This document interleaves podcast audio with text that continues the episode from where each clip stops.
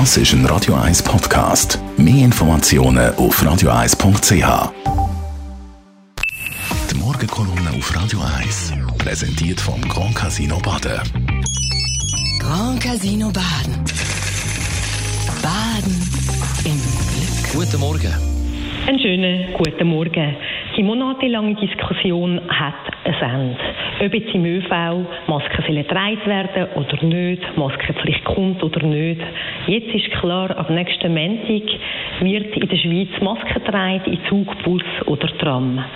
Kommunikation auf dem Weg dahin war nicht ganz stolperfrei. Gewesen. Nachdem der Bevölkerung am Anfang gesagt worden ist, Masken würden nichts nützen oder sie jetzt sogar gefährlich, wenn man sie falsch nutze, hat man nachher noch kommuniziert, sie würden schon nützen, aber nur zum anderen schützen.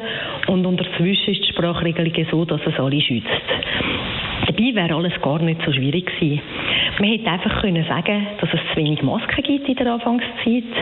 Oder man hätte später auch können sagen, dass man vielleicht eine Fehleinschätzung gemacht hat und das Ganze korrigieren.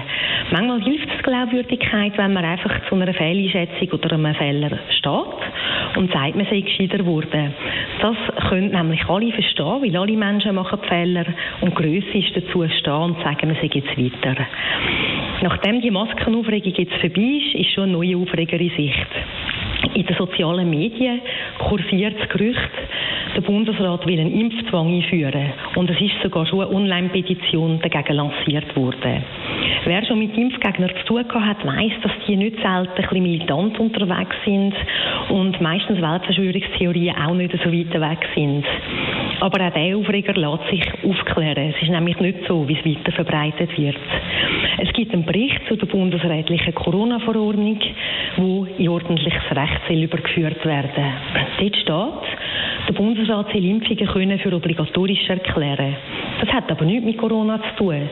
Schon im heutigen Epidemiegesetz, das seit 2016 in Kraft ist, steht, dass der Bundesrat Impfungen kann für obligatorisch erklären. Ich habe damals als Nationalrätin für das gestimmt und das Volk hat auch mit 60 Prozent Ja gesagt zu dem Gesetz. Es geht aber nicht um einen Impfzwang. Es geht darum, dass der Bundesrat nur zeitlich begrenzt und nur bei geförderten oder besonders exponierten Personen oder für bestimmte Berufsgruppen kann ein Impfobligatorium erklären. Zum Beispiel das Gesundheitspersonal. Das ist aber kein Impfzwang. Wenn jetzt jemand sich dort nicht möchte impfen lassen, dann kann er das sagen und dann kommt keine Buß oder Sanktionen über.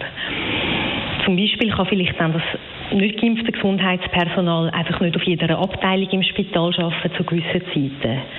Auch das also ein Aufreger, der unnötig war, ein Aufreger, der zeigt, dass es uns doch einfach wahnsinnig gut geht. Während weltweit Länder mit überlasteten Gesundheitssystemen gegen das Virus kämpfen, es noch ganz viele andere Probleme gibt und die zweite Welle kommt, leistet sich einige Diskussion von der Impfverschwörung.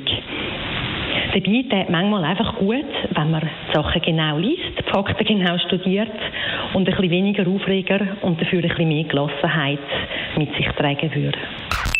Die Morgenkolumne auf Radio 1.